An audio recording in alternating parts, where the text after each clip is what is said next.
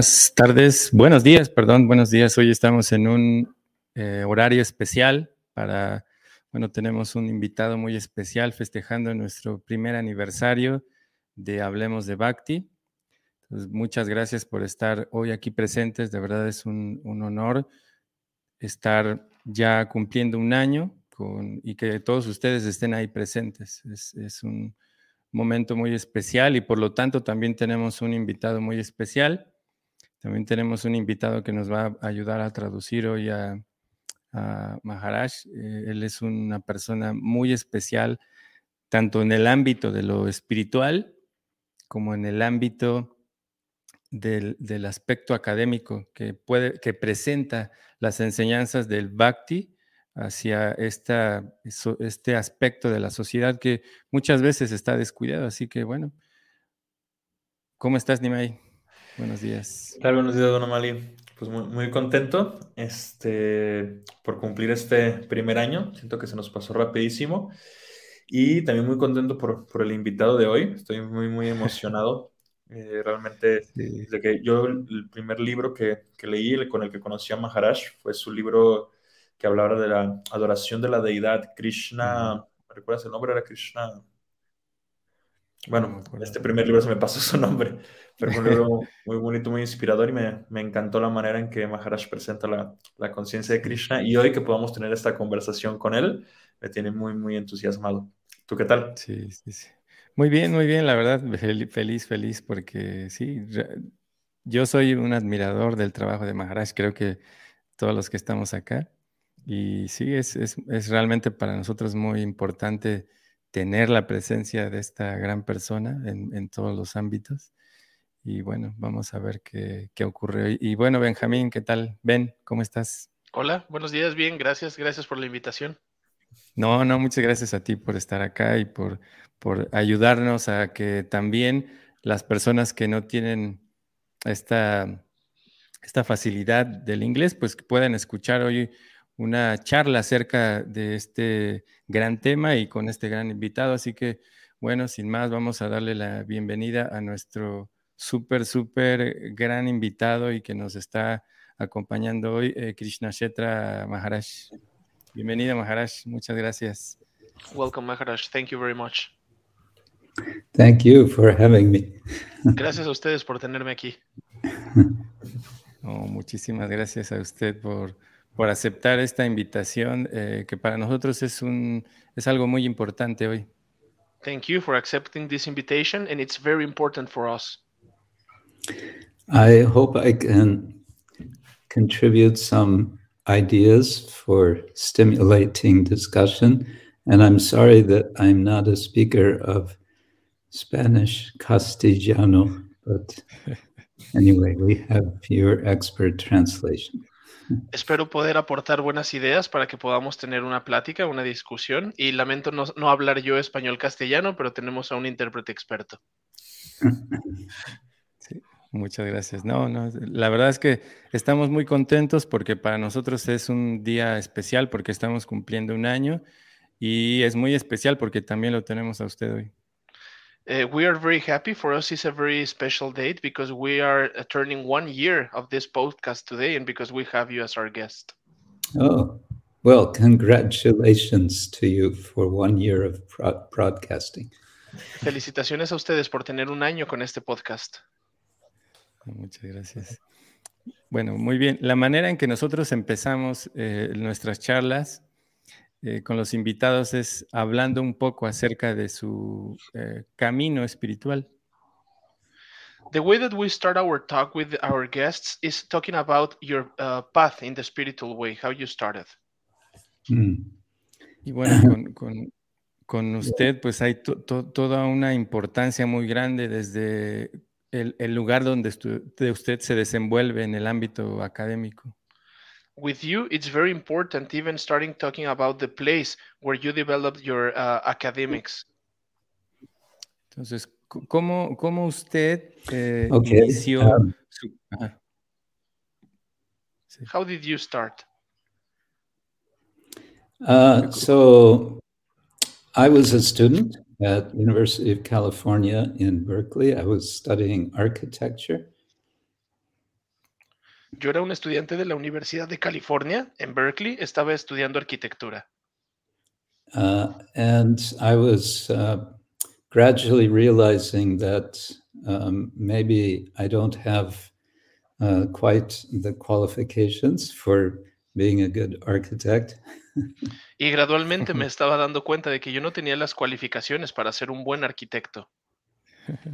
And um, this was a time of many young people in North America being uh, spiritual seekers, and I was no exception. Y este era un momento en donde muchas personas jóvenes en Norteamérica estaban siendo buscadores espirituales y pues no era la excepción conmigo. So there was there was a there were a lot of books uh, coming out. I began reading about yoga, Habían muchos libros que estaban saliendo y yo empecé a leer acerca del yoga.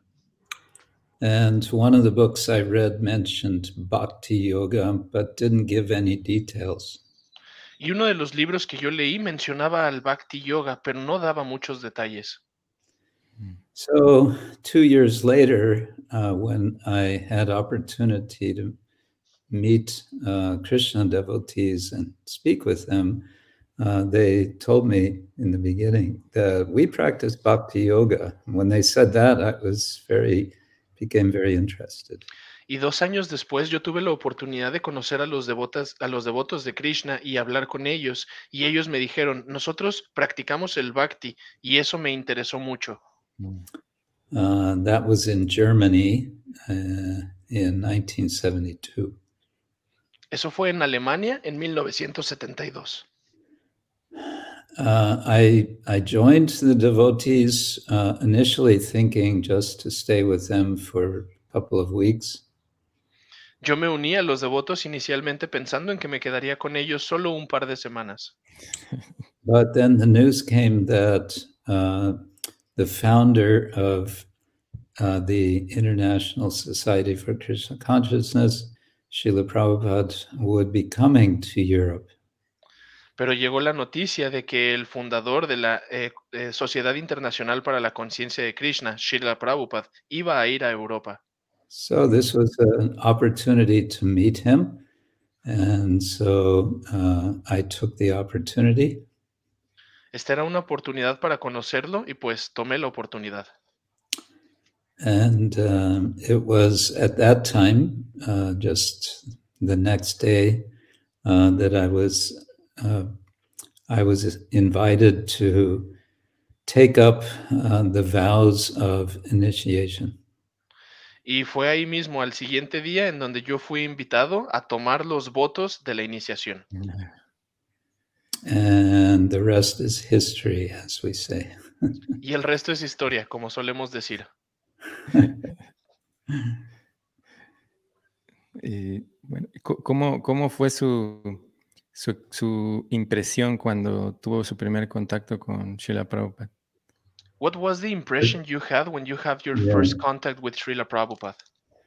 Uh, first impression was there he is. This is the spiritual, um, the spiritual teacher that I have been looking for. Oh, la primera impresión fue, oh, ahí está, ese es el maestro espiritual al que yo he estado buscando. And I had a strong sense that he was living uh, beyond beyond the limits of time. Y yo tuve la impresión, el sentimiento muy fuerte de que él estaba viviendo mucho más allá del tiempo. There was something timeless about his um, how he looked and how he walked and how Sorry, Maharaj, this is the interpreter. Could you please repeat after uh, timeless about the way he looked and walked? Yeah. Yeah, there was something timeless about the way he looked and walked and and spoke. It was a sense of timelessness. Y había una sensación de algo atemporal en la forma en la que él te veía, en la que él caminaba y en la que él hablaba. Era algo como fuera del tiempo. And I also immediately sensed that uh, he is he is not in any way motivated by some selfish purpose. Y yo tuve esa sensación de que él no estaba motivado por un propósito egoísta. Mm. At that time, there were various gurus coming to North America, uh, but uh, they all seemed suspect in this regard.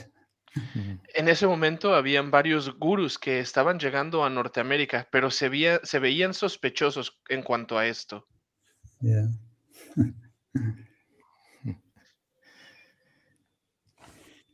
Eh, también hay, hay, hay un- algo importante que resalta en su camino espiritual, cómo usted salta de la arquitectura a, a poder desarrollar todo este material para el ámbito académico, eh, presentando las, la, la conciencia de Krishna a estas personas.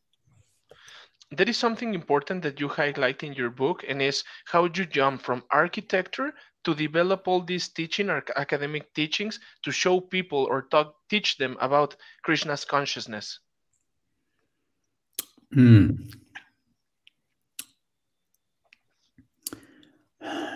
How to say my my short excursion with architecture was perhaps motivated.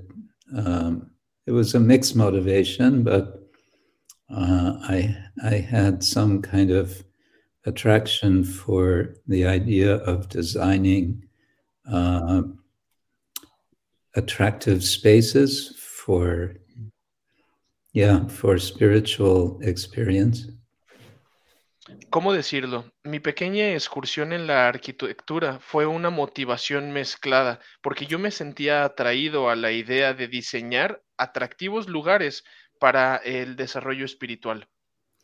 but i saw that the the whole mood in the school of architecture where i was it was all about uh, practicality uh, pra- pragmatic uh, functionality and all such things Y lo que yo vi, el estado de ánimo es que en la escuela todo era practicidad y ver una funcionalidad pragmática. So it would be another. Uh, it would be twenty. I, I I actually interrupted my studies because I wanted to.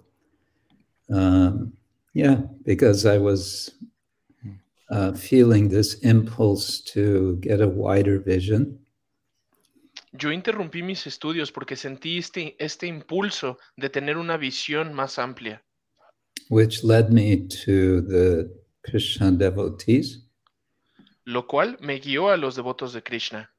and then uh, it would be another twenty-three years with uh, as a monk, a traveling monk, uh, before I would go back to university, and this time uh, not to study architecture.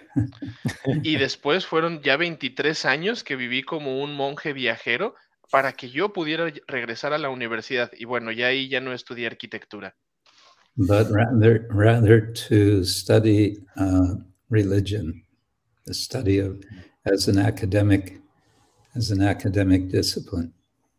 y en cambio fue que yo estudié religión como una disciplina académica. Yeah, so I was very much a late starter as, uh, as an academic in the study of religion. Yo empecé ya tarde como un académico en el estudio de la religión, But I was very much encouraged uh, by my, my colleagues, pero fui muy alentado por mis colegas, in particular, um, in particular, Hridayananda Das Goswami, whom I think you all know. y en particular por Srinivada Das Goswami, que creo que ustedes lo conocen. Sí. Yeah, he was he was um, very strongly encouraging me in this way. Él fuertemente me alentaba de esta manera. Fuertemente. Y, y, bueno, para nosotros en realidad es un ejemplo muy importante de haber transcurrido este camino en el ámbito monástico y después retomar eh, la, la, cuestión académica. For us, it's a very important example about uh, going through this monastic path and then retaking the academics.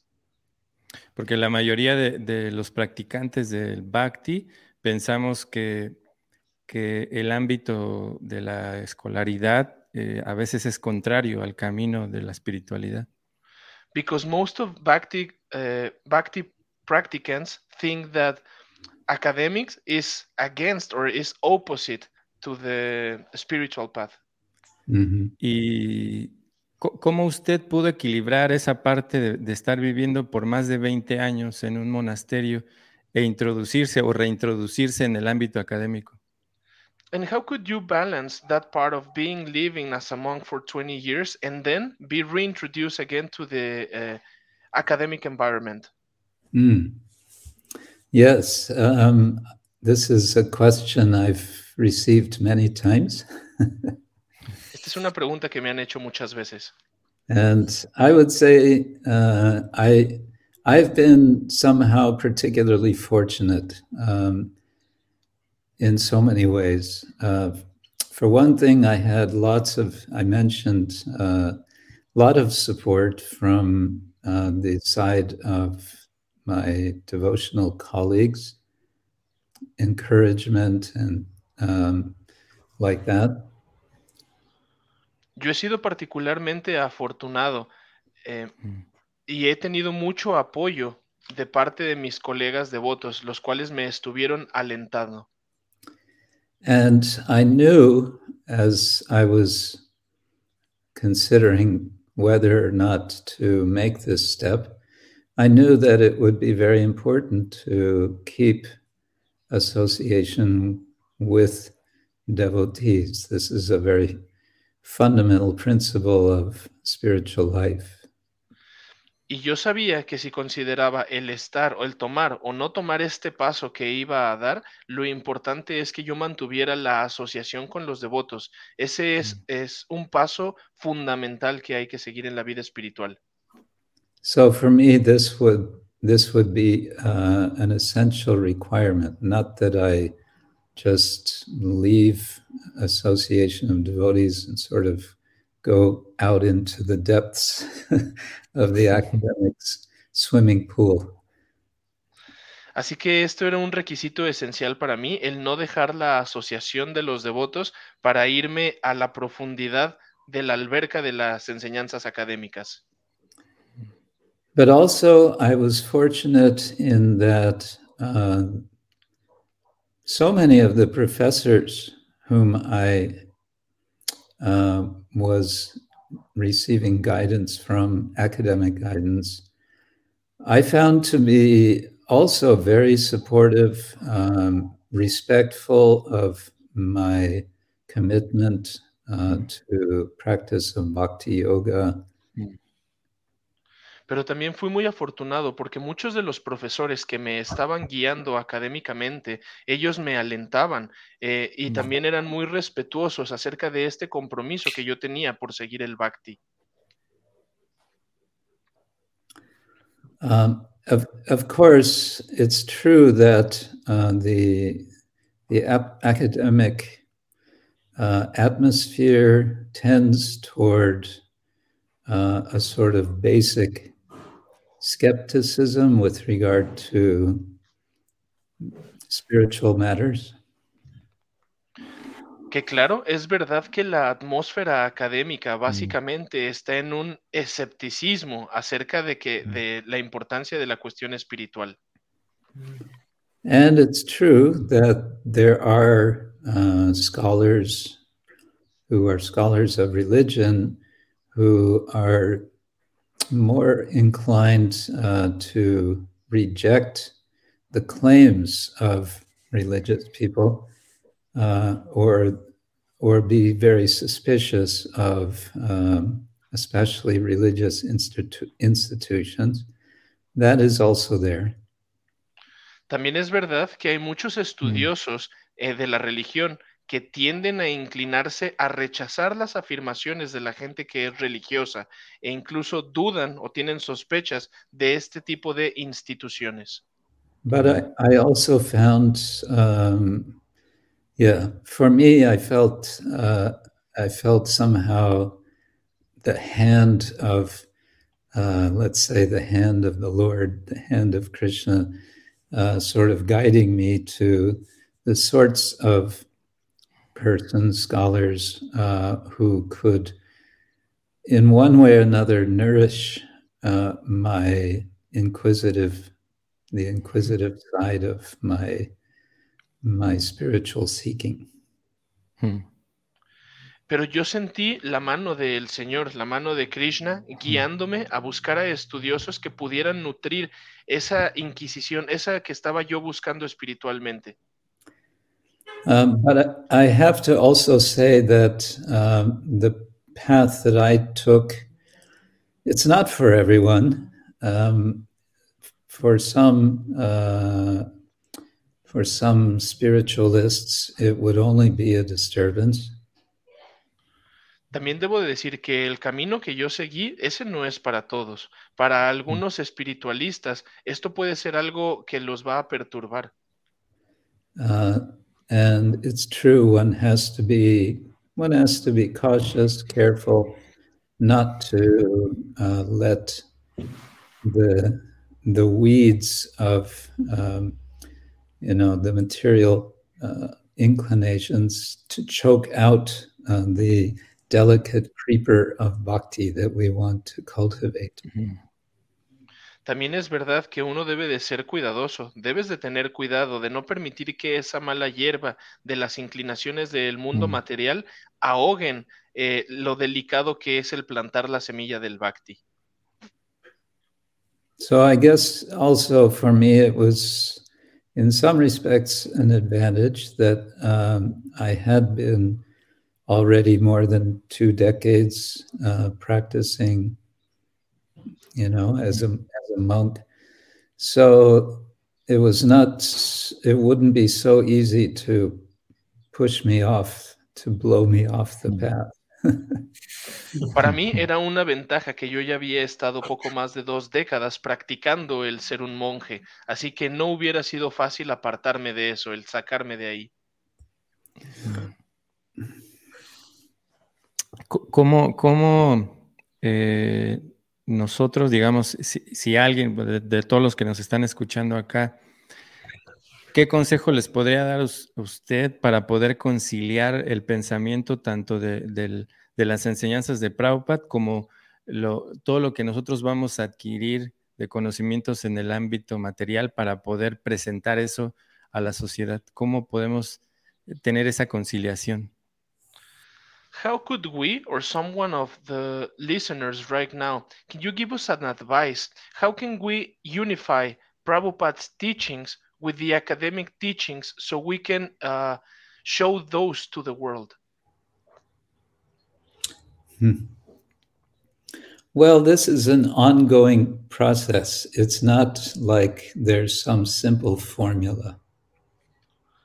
Este es un proceso que sigue continuando, está continuamente ahí. Entonces no hay una fórmula que sea simple. And I think it involves a certain amount of, uh, we may say, a certain amount of cre- creativity. Eh, y esto involucra una cantidad de creatividad. Um, I, I feel, again, quite fortunate. I've been able uh, to find ways to sort of draw together my spiritual interests and also my curiosity uh, with about some aspects of our tradition and to sort of uh, feed that into the sorts of questions that would concern scholars of religion. De nuevo, yo me siento afortunado en que pude encontrar una forma en la cual juntar mi inclinación espiritual y mi curiosidad eh, con ciertos aspectos de nuestra tradición, para también poder transmitir eso a preguntas acerca de los estudiosos de la religión. And um, engaging in, uh, in the academic world, it's not so much, at least in the humanities, it's not about, mm. um, it's not, it's not a place for what we usually call preaching, uh, but it's more for exploration, for dialogue, for um, opening up uh, fresh ways of understanding things. Ahora, el involucrarse en el mundo académico no es algo para la humanidad en una cuestión de que sea un lugar en el que podamos predicar. Es más bien como un lugar para explorar y tener diálogos, poder abrir nuevas formas en las cuales poder llegar a alguien. And it's it can involve also um, learning just what are this what are the intellectual issues uh, that are being discussed in in the academic in a certain area of academic discourse. Y también puede el involucrar el aprender en cuáles son los problemas de los intelectuales, cuáles son las discusiones mm. académicas de algunas áreas. Uh, or uh, they may be areas, mm, usually there's a connection with bro broader questions of public concern. O pueden haber áreas, de hecho hay eh, preocupación acerca de eh, cosas públicas. So, for example, uh, as we all know, uh, every everyone, it's become a mainstream uh, issue in the last 20 or 30 years about environmentalism, climate change, and so on. Y como sabemos, todos están volviendo a una corriente mainstream desde hace 20 o 30 años en mm -hmm. cuestiones del ambiente, del cambio climático. And then uh, taking that as a as a problem, as a theme, then we can ask ourselves, uh, what is it that the Vaishnava tradition, the teachings, could contribute to the mm-hmm. discussion? podemos tomar eso como un, el problema que se está viviendo, la tendencia, y preguntarnos a nosotros mismos, ¿qué es lo que la tradición Vaishnava o las enseñanzas Vaishnavas pueden contribuir a esto? Um, this, this approach, I think, is most fruitful. Instead of saying, oh, you know, you're, you people, you're all in Maya, you have no clue. Yo creo que este acercamiento es más fructífero que el decir, oh, todos ustedes, gente, están en Maya. Uh, in, instead, uh, to say, okay, there's some very uh, intelligent people looking for uh, good solutions. Now, can we also contribute something? En lugar de decir, ok, hay personas que son muy inteligentes y que están buscando buenas soluciones, ¿podríamos nosotros contribuir en algo? and how how can we how can we contribute in a way which resonates with people which they say okay that makes sense. Y cómo podemos contribuir con algo que le haga que le suene a la gente y que diga oh bueno eso nos hace sentido so this is uh, it, as i said it's uh, a lot of creativity is required y como ya lo dije se requiere de mucha creatividad Maharaj. Ah, sorry. Eh, ¿Usted considera que los devotos en conciencia de Krishna estamos un poco desconectados de los problemas en el sentido de que como que no nos involucramos, como usted está comentando, de utilizar la inteligencia, de ver cómo con conciencia de Krishna podemos aportar a los problemas de la sociedad? ¿Usted cree que hay como una desconexión por parte de los devotos? Maharaj, do you think that us, the devotees of Krishna, we are like not very much connected and we are not uh, engaging in this type of situations or problems that we're not using the uh, our intelligence so we can give something to these problems? Mm. Um, that, that tendency, yes, that tendency is there, but I think it may be changing for the better. Esa tendencia está ahí, pero creo que se está haciendo un cambio para bien. And I think one reason that it is changing for the better is that um, more, men, so many devotees now are sort of t- um, connecting with uh, discussions online, for example, your own program, and there's quite a number of other programs where uh, devotees are seriously discussing all of these issues. Una razón por la que creo que está habiendo un cambio para bien es que hay muchos devotos que se están conectando en discusiones en línea. Por ejemplo, este programa de ustedes o otros programas que también hay donde están teniendo discusiones serias. Uh, we might want to give a sort of rubric, a label for this as engaged Vaishnavism. Hay que dar como una rúbrica, una eh, etiqueta de involucrar el Vaishnavismo. Uh, you may have heard, uh, some may have heard of uh, engaged Buddhism. Algunos ya han de haber escuchado el involucrarse en el budismo. Uh, this is a kind of somewhat recent development uh, over the last several decades where Buddhism was generally thought as something for uh, being reclusive. Esto es una razón que se ha estado desarrollando en las últimas décadas y antes se pensaba que el budismo era algo de reclusión. Uh, but then some uh, Buddhists were not satisfied with this. They felt, no, we have responsibility uh, to the wider public. People are suffering. We need to help. So this idea developed of engaged Buddhism.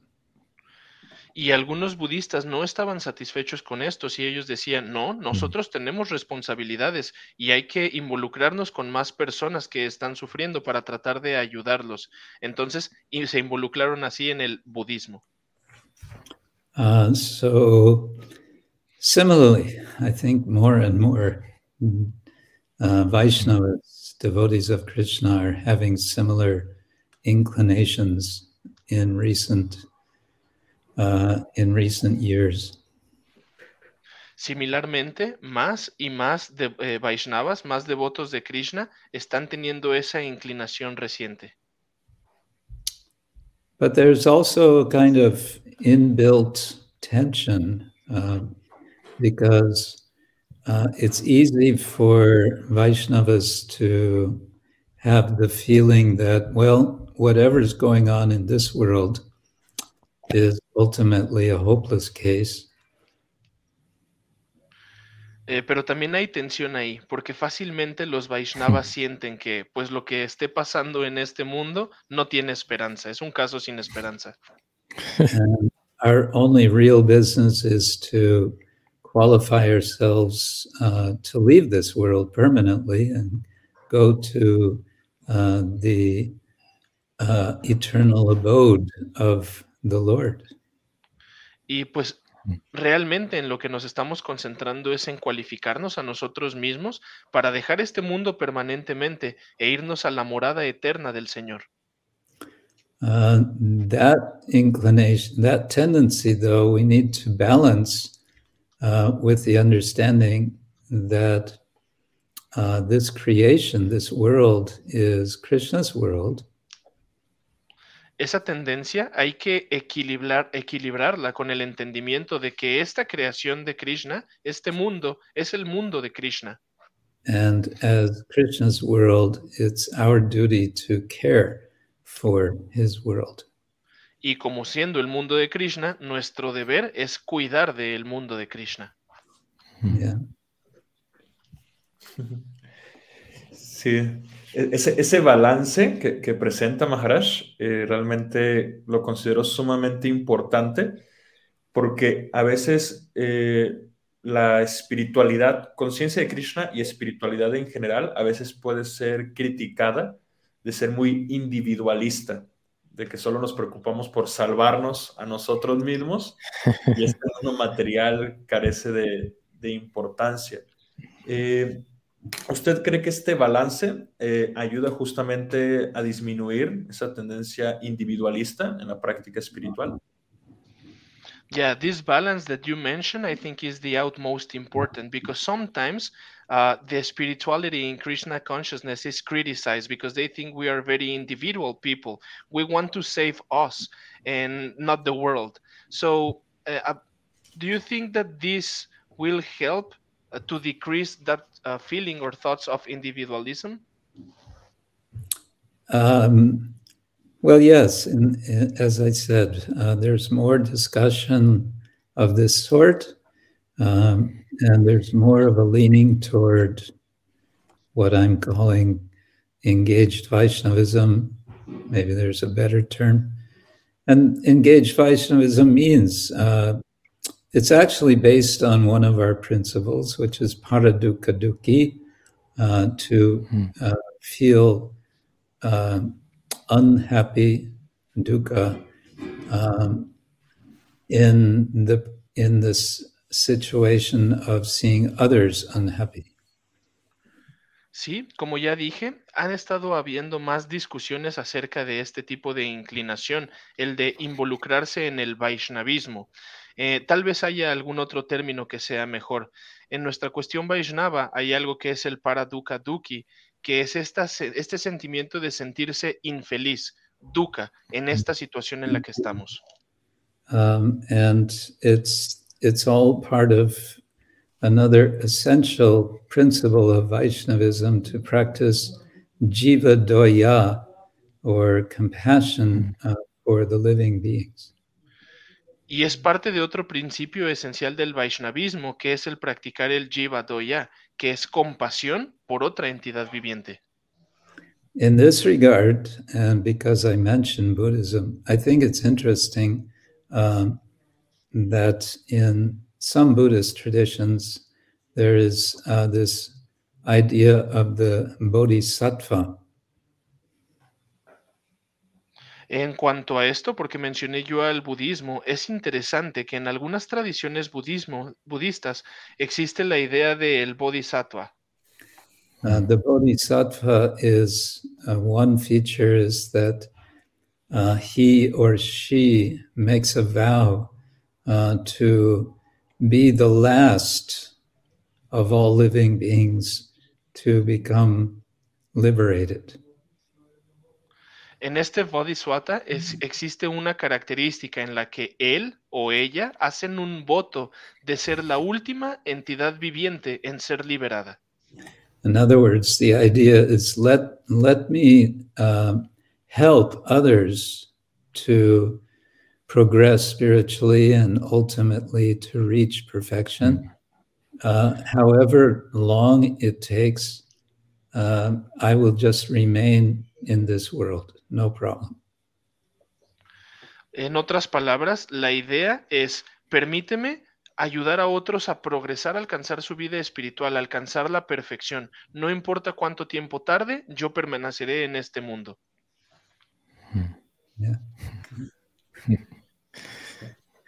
Bueno, eh, introduciendo el tema de hoy, que es este último, bueno, el libro que usted escribió acerca de la ética animal. eh, bueno, ¿cuántos, ¿cuántos libros usted ha escrito des- hasta hoy? To introduce today's topic, which is talking about uh, ethic in animals, how many books have you written? Oh, Well, um, let's say regular uh, academic books. Uh, I've done uh, two books my, my, on my own and two books I have co-authored or co-edited. Bueno, digamos que en una cuestión regular académica, dos libros yo solo y dos libros como coautor o como, como coeditor. Uh, and then there's the book uh, which I also um, worked with others on for our Society of Devotees, Pancharatra Pradipa. Y hay otro libro en el que he trabajado con otros devotos para nuestra sociedad, que es el Ansharati Pradipa. Pancharatra, Pancharatrika, Pancharatra Pradipa, yeah. uh, which was, it's a guide, it's a kind of manual uh, for uh, the, the worship in our temples. el cual es una guía, es un manual acerca de la adoración en nuestros templos. And then uh, the uh, I, I finished my doctoral doctoral study uh, at Oxford University on the subject on the same subject of uh, our Chaitanya Vaishnava uh, worship temple worship. And my doctoral dissertation, I eventually was able to publish as a book. Bien, y también terminé yo eh, mi estudio doctoral en la Universidad de Oxford acerca del mismo tema, que es nuestra adoración al Chaitanya Vaishnavismo en nuestro templo. Y esa cuestión doctoral después se publicó. And then um, I worked together uh, with my good friend, colleague, uh, Radhika Raman Das, who is Professor Ravi Gupta, uh, Utah State University professor. We worked on two books on the Srimad Bhagavatam. Y después yo trabajé con mi buen amigo y colega Radhika Raman Das, profesor de la Universidad de Utah del estado, en el que trabajamos en dos libros acerca del Srimad Bhagavatam.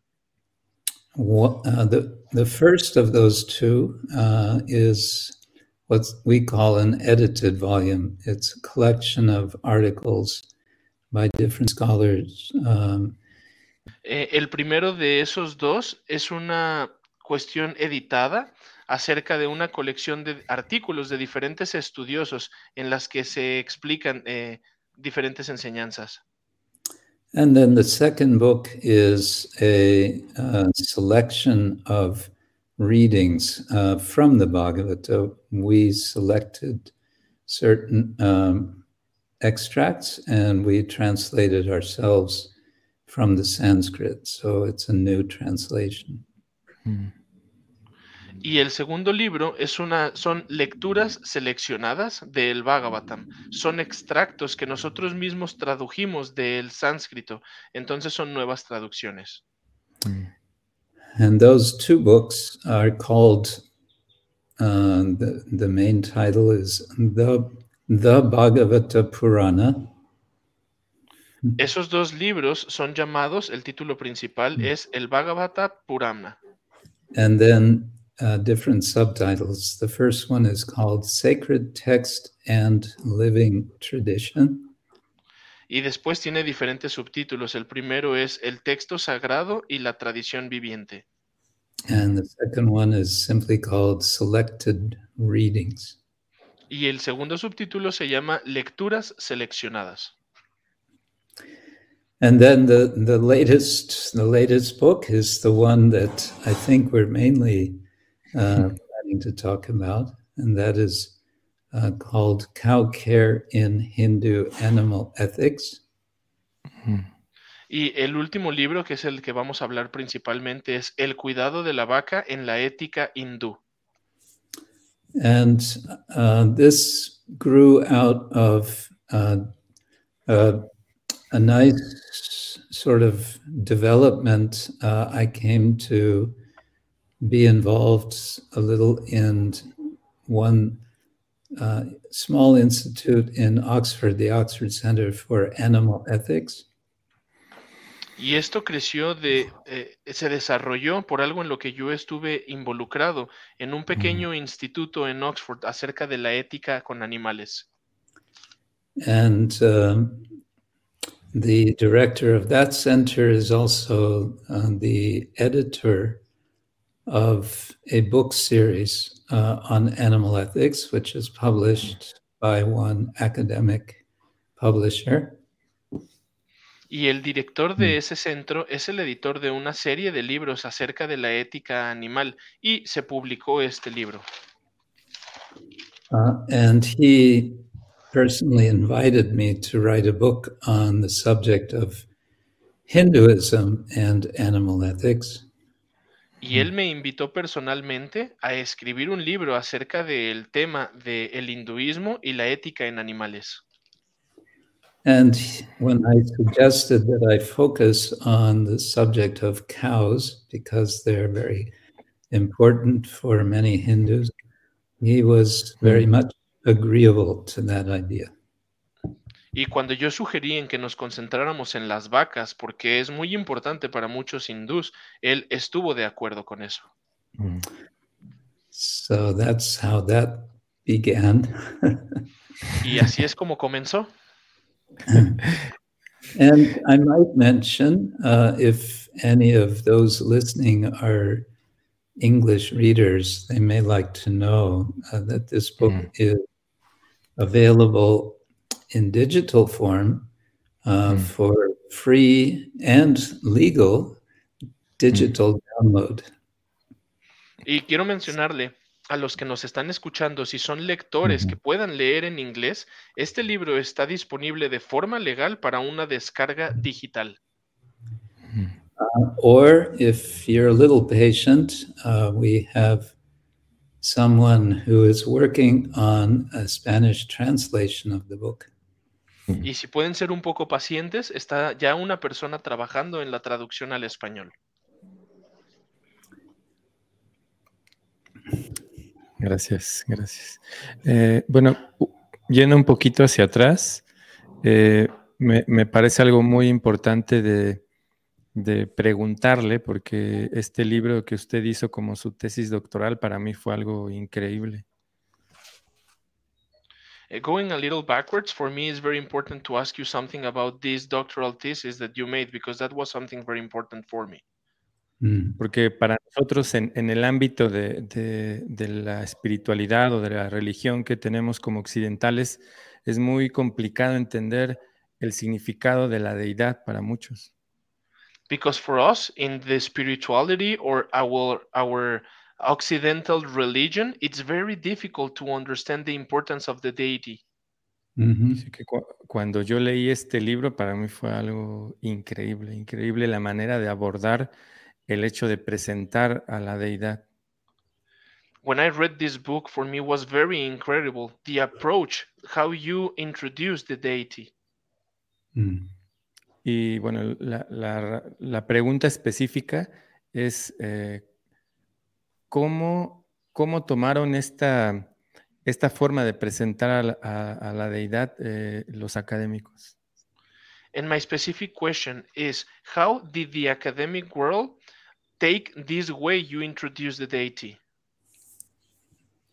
Well, um, it's not like it made any big waves. no es algo que causara olas muy grandes. I mean, you know, there's it's hard to make it's hard to make significant waves in the academic world um, with one book. es muy difícil causar olas muy grandes significativas en el mundo académico con un solo libro. Um, but I can say that um, when I defended my doctoral thesis, which the book is based on, Y, pero les puedo decir que cuando defendí mi mm. dosis doctoral en el cual el libro está basado, Uh, the examiners were very positive. Los examinadores fueron muy positivos. In fact, um, before the examination interview began, um, one of the examiners said to hmm. me, he said, You have nothing to worry about. Basically, you've passed the exam. Now we just want to have a conversation. De hecho, antes de que la examinación comenzara, uno de los examinadores me dijo, no tienes nada de qué preocuparte, pasaste el examen, solo queremos tener una conversación contigo. You know, usually they wouldn't say like that. They they would first, you know, pound you with questions. Usualmente ellos no dicen eso, sino que te atiborran de preguntas. Um, but he, he said from before I sat down, even he said, "You have nothing to worry about. We're just let's just have a conversation." Pero él me dijo, incluso antes de yo sentarme, no, no tienes de qué preocuparte, solo queremos conversar.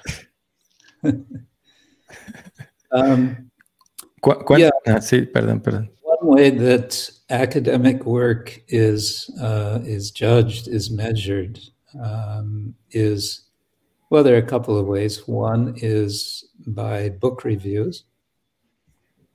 La forma en la que el mundo académico funciona es que el, se mide el juicio en cuanto a, Mm. a, eh, revistas o revisiones del libro. Um, Mm. book review, which are published in academic journals. Em, revisiones que se hacen en el mundo académico en diarios Mm. académicos. I've had a couple of positive book reviews, uh, but as I said, it hasn't made any big waves. Y tuve yo algunas críticas positivas acerca Mm. del libro, pero pues no causó eh, olas muy grandes. Um, and it's also said that in academic work, what we're trying to do is, well, sort of related to what I said before. We are trying to contribute something to uh, a larger conversation.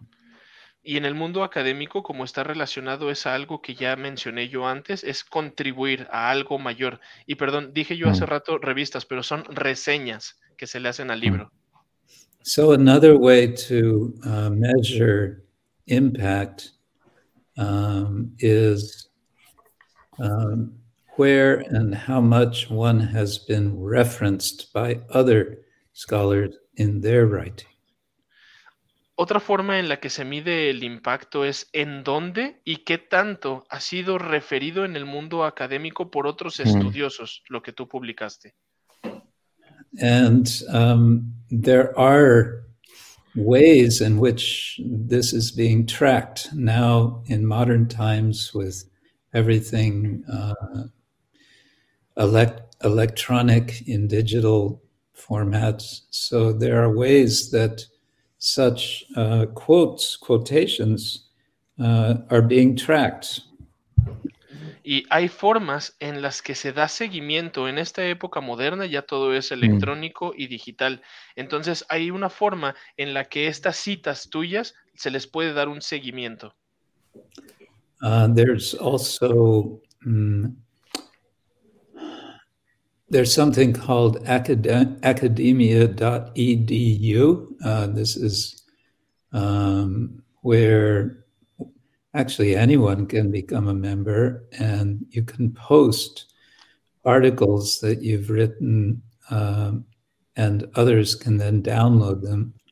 And then you can see it, it lets you know uh, when something has been seen or downloaded, or also uh, when something's been quoted.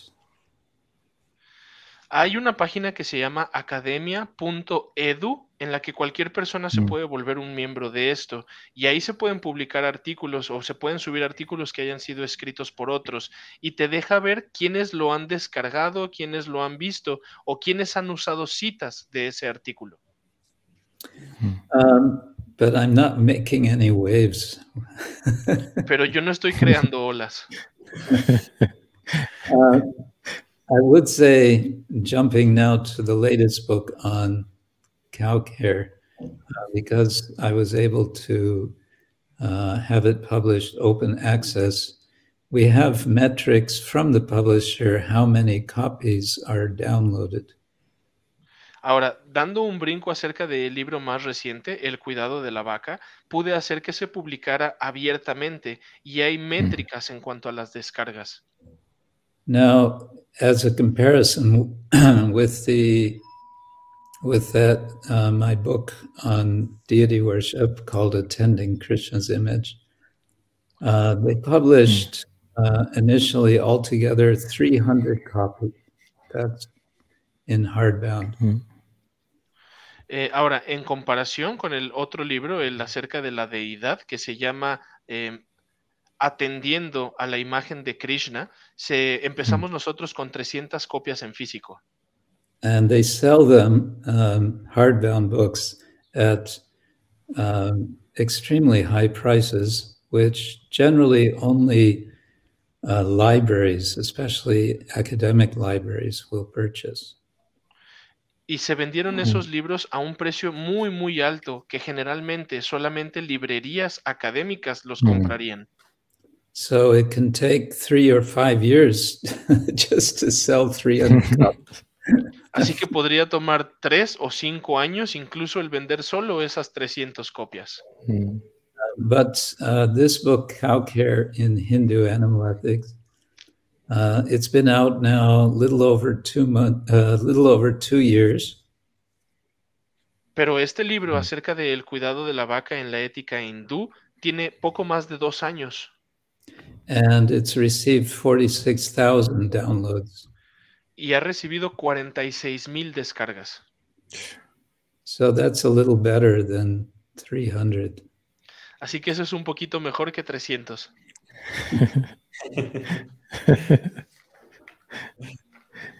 Y bu- bueno, regresando, bueno, regresando un poquito al, al tema del libro de su tesis doctoral, eh, ¿cuánto, ¿cuántos años usted tenía en ese momento? Porque hay muchos que nos desanimamos por seguir nuestro camino académico ya siendo mayores.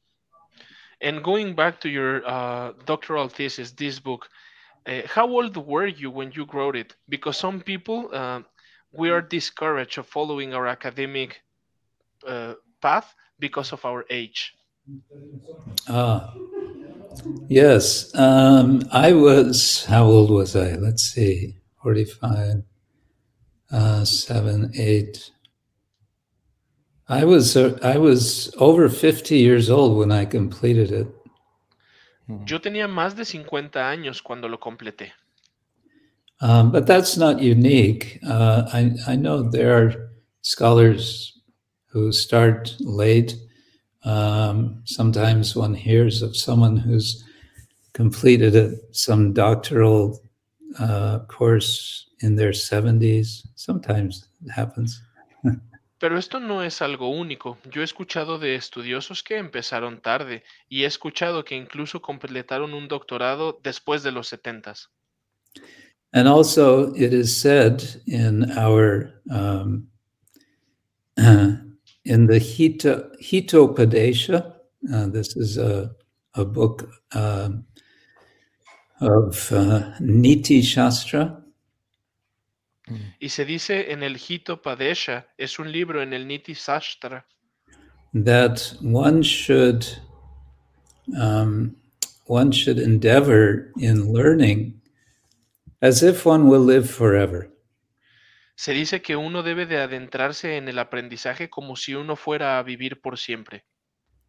And one should uh, pursue one's religious practice uh, as if one will die tomorrow. Y uno debe de perseguir la práctica religiosa como si uno fuera a morir el día de mañana. Eh, también eh, algo que, que me parece maravilloso es que usted, eh, estando en esta orden de vida de renuncia, tenga mucho contacto en el ámbito académico. ¿Cómo, cómo ha recibido esa parte de sus compañeros eh, en ese ámbito académico? De- En la orden Something que that- usted tiene. Something that I also think it's wonderful is that you, being a renounced uh, person, you have a lot of contact with academic people. So, how has this been with your academic colleagues? Hmm. Um, I'm not quite sure what I can say. It's it's, it's very individual. Um, I would say there's nothing especially problematic uh, to being a, a, being being a monk and and interacting with people in the academic world. Eh, no sé qué es lo que pueda decir, es algo muy individual.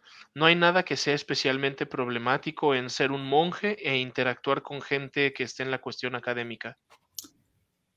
Uh, now and then, very rarely, but now and then, uh, I've had some, let's say, awkward situations.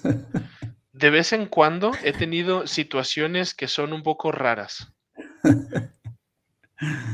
um, I won't go into details, but sometimes some some funny kind of circumstances come up.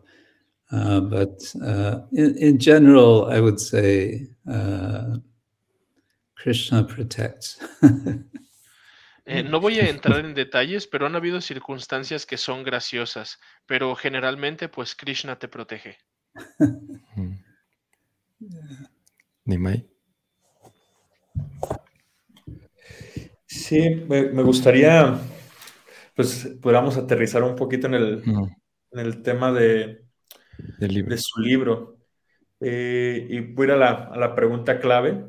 Eh, ¿Cómo en hacer entender al mundo académico la importancia de la protección de la vaca? Well, now I would like to talk about your book. How can we make the academic world to understand the importance about the cow? Mm. First, I would say I think it's part of a bigger issue, uh, which is indeed uh, about uh, how we uh, relate, how we understand, should be our relation with animals in general. Primero creo que es un problema más grande, el cómo nos relacionamos o cómo entendemos nuestra relación con todos los animales. Uh, as I mentioned, we have this, there's this institute in Oxford, the Oxford Center for Animal Ethics, and uh, the kind of discussions that go on there, and the kinds of books uh, being published, I think are addressing this broader issue. Eh, y vuelvo a mencionar, tenemos un instituto que es el Centro de Oxford acerca de la ética animal, donde ellos llevan a cabo este tipo de discusiones, y los tienen en sus libros que publican, así que ellos están dirigiendo a este problema más grande. In some respects, uh, to for people to respects, it's perhaps the most difficult uh, because um, you know people people see well uh, those who have sympathy for animals in general they will say well cows are very nice um, but all kinds of other animals are also very nice very important eh, porque las personas perciben a la vaca, bueno, es diferente. Hay personas que, que ven con simpatía a los animales. Pueden ver que la vaca es linda, pero también perciben que otros animales también son lindos. On the other side, those who are not sympathetic uh, to the broader principle of uh, animal ethics, they will say, well, cows are very, uh, have high utility. Uh, specifically, they produce for human beings um, you know, they produce milk, they produce meat, they produce leather, and they produce mm. other products which are valuable for human beings. So, uh, uh, what you're talking about, keeping cows and not utilizing uh, what what they provide. Of course, milk is a kind of separate category, and that's a whole nother subject veganism versus and so on. But um, those who are thinking in terms of utility, they will be very difficult to address. Por otro lado, están los que no simpatizan con este principio de la ética animal y pueden decir que las vacas son altamente útiles porque producen muchas cosas para los humanos. Producen leche, carne, cuero, eh, y entonces dicen que son de un gran valor para los humanos. Entonces, lo que ellos dicen, no usarlas y no usar lo que ellos nos dan, pues sería difícil para ellos de entender. Ahora, la leche se encuentra en otro tema, veganismo y otras cosas, pero para ellos el no usar la vaca podría ser algo difícil de no entender. So, broadly speaking, my approach with this book was to say, well, let's, hmm. let's kind of step back and um, consider that there's been a civilization in India that's gone on for thousands of years, uh, in which, mm. in one way or another, cows were very highly valued, uh, not for their not for their meat and leather, but they were valued for their uh, for their milk certainly, but also for their uh, traction uh, to help in the farming and um, for other reasons as well. Um, what I uh, what I call intangible intangible benefits. Entonces, el acercamiento más amplio que yo tengo es, bueno, vamos a regresarnos un poco y consideremos que hubo una civilización en India que estuvo por miles de años y de una u otra forma consideraban a la vaca muy valiosa, pero no por su carne ni por su piel, era por su leche y porque podían ayudar con la tracción en el, ah, en el, en la granja otras razones a lo que y hubieron otras razones a lo que yo llamo beneficios intangibles. Hmm. And so I'm I'm saying basically, so let's look at that tradition and try to understand why uh, this understanding of cows has been so enduring.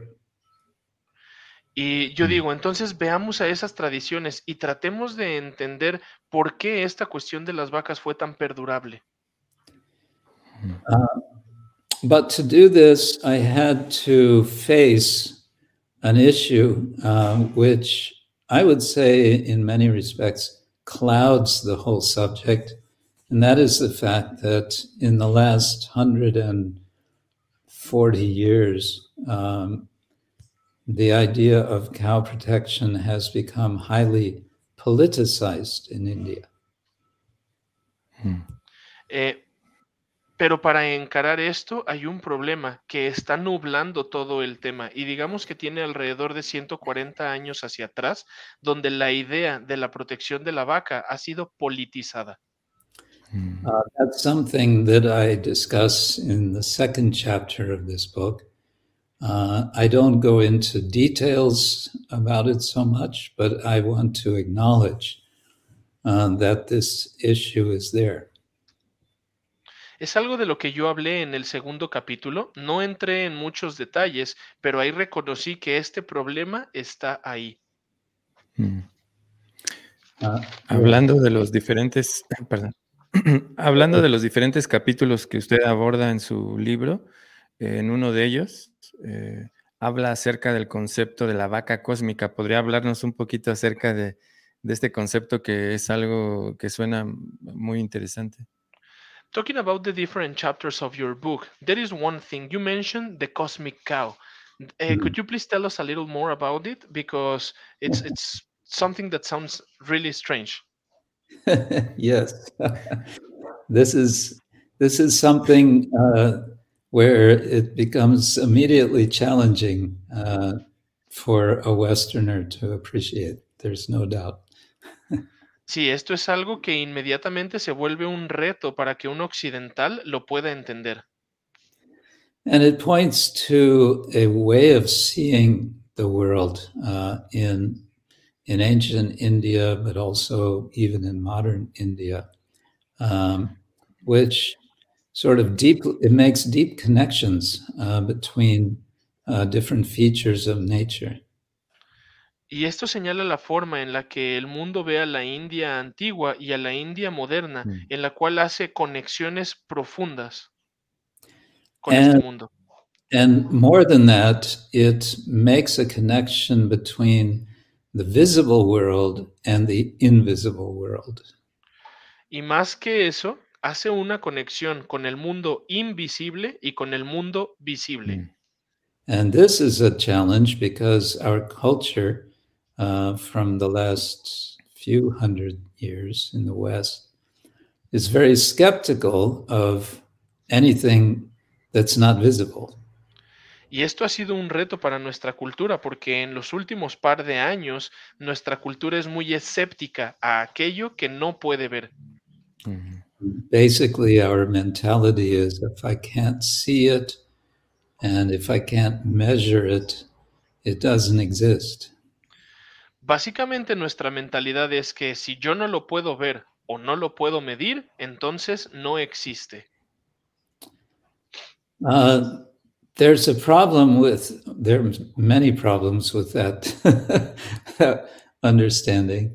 Mhm. Uh, one of the problems is that uh, we find ourselves, that is, human beings, uh, losing any mm, any position, proper position in relation to the world. Hay muchos Mm. problemas con este entendimiento y uno es que nosotros como seres humanos estamos perdiendo este posicionamiento. We've sort of allowed ourselves to become orphaned. y nos ha permitido el volvernos huérfanos. Um, you know, the the existentialists like Jean-Paul Sartre uh, w- was very confident to say that um, the universe is essentially purposeless, El, existencio- el existencialismo de Jean-Paul Sartre menciona que básicamente el estar en el universo, el universo no tiene un propósito, that we are essentially just thrown into this world, uh, left to our own our own devices, our own means, Dice que básicamente somos aventados a este mundo y estamos ahí para actuar por nuestros propios medios. And left to our own uh, ways of making or creating meaning for ourselves. y dice que nosotros debemos de guiarnos o encontrar caminos para eh, hacer cosas que nos que tengan un sentido para nosotros. So that's an that's an understanding which is profoundly uh, it's describing a profoundly alienated state. Y ese es un entendimiento el cual describe un profundo estado alienado. But when we talk about cosmic cows, what behind that is a certain vision in which uh, human beings are uh, profoundly integrated into uh, the world, into the cosmos. Y cuando hablamos de la vaca cósmica, estamos hablando de una visión en la que el humano está integrado en el cosmos. And that uh, integration of human beings in the cosmos is enacted very specifically in the performance of certain rituals. And this is called in the Vedic tradition yajna. Y esa integración de los humanos está específicamente diciendo que eh, somos parte de que hay ciertos rituales en la cultura védica, los cuales se llaman yagya. And one of the essential acts in the performance of yajna is the offering of oblations uh, of Hmm. clarified butter into fire with mantra. Y uno de esos actos esenciales en el yagya es la oblación de ofrecer mantequilla clara al fuego, el yagya. Mantequilla clara. Mantequilla clara, con mantras. Con mantras. And so here we get the cow's connection, the cosmic cow's connection. Y aquí es donde viene la conexión con la vaca cósmica. Uh, the cow is eating the grass, uh, which which we cannot Mm. eat. Human beings cannot uh, digest grass. La vaca se alimenta del pasto, algo que los humanos no podemos comer, no podemos digerir el pasto. Of course, there are many ruminants, that is, animals who can uh, eat and digest grass, but cows are especially important.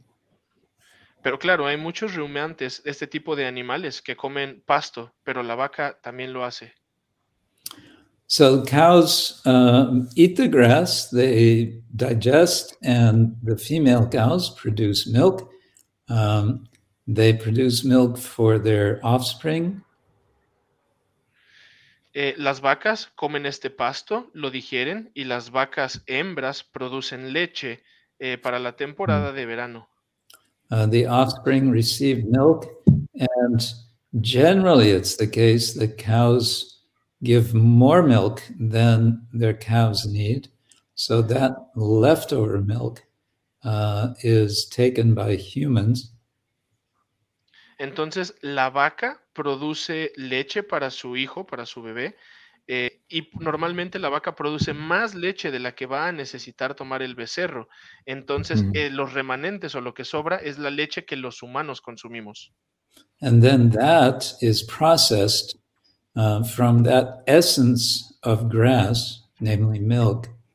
Uh, you can produce Mm. the essence of milk, which is uh, ghee or clarified butter. I'm so sorry, Maharaj. Could you please repeat that again? from the Mhm. from the essence of grass, uh, which is milk, De la esencia del pasto que se hace leche, y- uh, we can prepare uh, the essence of milk, which is ghee or uh, clarified butter. con eso podemos eh, preparar la esencia de la leche, la cual sería el ghee o la mantequilla clarificada. And then that is offered, um, you can say, back to the universe. Y eso se ofrece de vuelta al universo uh, through very, very exacting procedures that Mm. are provided in the Vedic literature. a través de procedimientos muy exactos que nos proveen la literatura védica. And by that process, human beings uh, find and sustain their place in the universe. Y por medio de ese proceso, los humanos encuentran y sostienen su lugar en el universo. And they, uh, by this process, they uh, find and sustain a balance in the universe. Y por medio de este proceso, los humanos encuentran y sostienen su equilibrio con el universo. And that is called Dharma. Y a eso se le llama Dharma. Dharma uh, means to sustain or to hold or to uphold. El Dharma eh, significa sostener o el agarrar, el estar. So, this understanding is that cows and uh, humans in particular, um, there's a symbiotic relationship. Entonces, este entendimiento de entre las vacas y los humanos es que hay una relación simbiótica. And this, uh, by sustaining that relationship, uh, humans can be happy, cows can be happy, everybody, and all living beings can be happy. Por medio de esta, de sostener esta relación, pues los humanos pueden ser felices, las vacas pueden ser felices, todos pueden ser felices, incluyendo a todas las entidades vivientes. Bajo este, esto que estaba hablando acerca de los yagyas y todo este proceso eh, de ofrecer mantequilla clarificada, de extraer la, la leche de las vacas, me gustaría preguntarle, porque es algo muy recurrente entre los que ejecutan estos yagyas actualmente, eh, el hecho de usar otro elemento que no sea eh, ghee. ¿Qué podría ah. decirnos acerca de eso? About this, you were talking about the yagyas and the process where the ghee is offered and we get the milk from the cow. I have a question for you because it's very recurrent uh, on people that perform these yagyas about using a different element, different from the ghee. What could you say about that? Hmm. Um, it's not something I've, frankly, that I've really thought about. Uh, I suppose these are people who uh, are following a vegan lifestyle. No es algo que yo haya pensado mucho. Yo creo que este tipo de personas siguen un estilo de vida vegano. And I appreciate uh, their intention, which is that we should not be exploiting animals. We shouldn't exploit cows. Y agradezco su intención, que es que no deberíamos de estar explotando a los animales, no deberíamos de explotar a las vacas. Um, but I think they they don't have the full picture.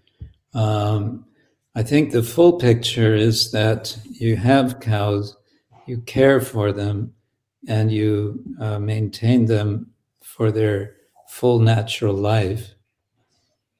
Pero creo que no están viendo el panorama completo. Están las vacas. Uno cuida de las vacas para que ellas se puedan sostener durante mm. toda su vida completa. And you maintain the bulls for their natural lives. Y también tú mantienes a los toros por su vida completa, natural. And you engage the bulls in traction in helping your farming. Y tú involucras a los toros en que haya tracción y te ayude esto a cultivar. Uh, which they actually, if they're cared for nicely, um, bulls or oxen, they they like to work. They just shouldn't be overworked. They like to work. They have a lot of power. Ahora, si tú cuidas bien de ellos eh, lindamente, los toros tienen mucho poder. Entonces no es que los explote, sino que a ellos les gusta trabajar por esta energía que tienen. Uh, and if everything is, I mean, it's a it's a big if, uh, but if all of this is done properly, uh, then the milk which comes uh, is a kind of bonus. That milk, from that we make ghee. That we offer in yagya. That is uh, truly uh, having the, fun- the the function of of dharma. Ahora, sí, y es un gran sí, pero si uno cuida adecuadamente de estos animales, la leche que te producen, eso ya es un bono. Esa leche se convierte en mantequilla clarificada y esto es lo que se ofrece en el yagya y la función es que se vuelve dharma. Now, whether it's um, whether it's a good idea to instead, well, let's say like this: there is from very early times um, in uh, Vedic ritual, almost integral to Vedic ritual is the idea of substitution. Ahora, desde tiempos muy antiguos eh, existe como la idea en los rituales védicos de la sustitución. And so I don't want to say that it would be wrong to, let's say, offer olive oil uh, into the fire instead of ghee. Ahora, no quiero decir que sería incorrecto el ofrecer, por ejemplo, aceite de oliva en lugar de mantequilla clarificada. I would think it's better to do that than to be offering ghee, which is coming from cows, which you know are going to be slaughtered. I'm so sorry, Maharaj, you were breaking up a little. Could you repeat that again? I think it's be- better it would be better to offer olive oil uh, than to offer ghee, which has been produced from milk of cows, which will be uh, which will be slaughtered. pero creo que sería mejor ofrecer aceite de oliva en lugar de ofrecer mantequilla clarificada de del, eh, por la leche de vacas que van a ser enviadas al matadero. I think we're coming to the end of our time, isn't it? Creo que ya estamos llegando al final. Exactamente. Correcto. Sí. Nimai, ¿quieres eh, mencionar algo? Para... No, para, para cerrar este tema del ghee, entonces, se podría decir que el objetivo de ofrecer ghee es justamente conectar con el ciclo natural y ofrecer el resultado de ese ciclo de la naturaleza que tiene la, la vaca. To close with this topic about ghee, so does this mean that the main objective of offering ghee is to connect with the natural cycle of life and offer the result of this natural cycle? Hmm. Yes, I think that's a nice way to put it. Uh, I think there are multiple functions that are Mhm. happening in in the traditional uh, yajna, um, but this is certainly an, an important aspect of it. Sí, creo que esa es una forma muy linda de decirlo. Existen diferentes funciones múltiples que suceden en la tradición del yagya, pero este podría ser, este es. Muchísimas gracias, Maharaj, por estar acá. Dejamos el link de- del des- para poder descargar el libro ahí en el chat para todos los que estuvieron preguntando. Thank you very, very much, Maharaj, and we have the link so people can uh, download the book. Yes, and um, I should say, if you want, sometime um, after some days or weeks, whatever, uh, if you want to discuss this further, uh, I'm happy to do so. I feel like we only got started. Y si ustedes quieren, después de unos días o algunas semanas, si quieren hablar más acerca de esto, yo con mucho Sí. gusto lo haría, porque creo que apenas empezamos. Sí, sí, sí. And Ben is such an expert translator, I must say. Y Ben tradujo muy bien. Sí, sí, sí. Nosotros le agradeceríamos que tuviéramos otra, otra eh, programa con usted, porque realmente solo empezamos la introducción al libro. Hay muchas cosas ahí eh, muy interesantes. We would really, really appreciate to have another chat with you because we only started talking about the book, the beginning of the book. We have uh, so many more interesting things. Yeah. Yeah. So we can work out a, a date to do another session. Sí, podemos programar otra sesión en otra fecha. Claro. Pues muchísimas, muchísimas gracias. Gracias por estar hoy aquí celebrando este primer año. Eh, para nosotros realmente es muy importante que usted haya estado acompañándonos. Thank you very much for being here with us, uh, celebrating this first year of the podcast. And it's very important for us that you joined us. Thank you. It's been my pleasure. Muchas gracias, fue mi placer. Muchísimas gracias. Muchísimas gracias a todos, también los que están en Facebook. Hay muchas ah, personas que están conectadas en el chat, también ahí viéndonos. Eh, pues vamos a, tener una próxima sesión para eh, seguir platicando acerca de este tema muy interesante. Así que, pues muchísimas gracias a todos. Nimai, ¿quieres despedirte de los que están en Facebook? No, muchas gracias a todos los que comentaron, escucharon y, y sobre todo muchísimas gracias a, a Maharaj por traer este tema tan, tan importante para, para poder discutir. Sinceramente, muchísimas gracias, Maharaj. Thank you very much, Maharaj. Algo. Ah. Muchas al- gracias. ¿Alguna cosa que quiera decirle a, a- a los que nos escuchan, a los que nos ven, para despedirnos, Maharaj? Is there something you would like to tell the people who are watching us or listening to us so we can say goodbye to them? Oh, um, well, just thank you, thank you all for uh, for listening in, and um, and I hope uh, I hope that sometime we can have this book that we're talking about available for you in uh, your language. Les agradezco mucho a todos por haber estado escuchando y espero que en algún momento pronto ya podamos tener este libro disponible en su lenguaje. En su lenguaje. Muchas gracias. Muchas gracias, Ben, también. De verdad, muchísimas gracias por esta, este trabajo tan importante para todos los que estamos aquí involucrados. Así que, de verdad, muchísimas gracias. Y bueno, para todos, nos vemos la próxima semana en Hablemos de Bhakti. Muchas gracias. Eh, un abrazo para todos.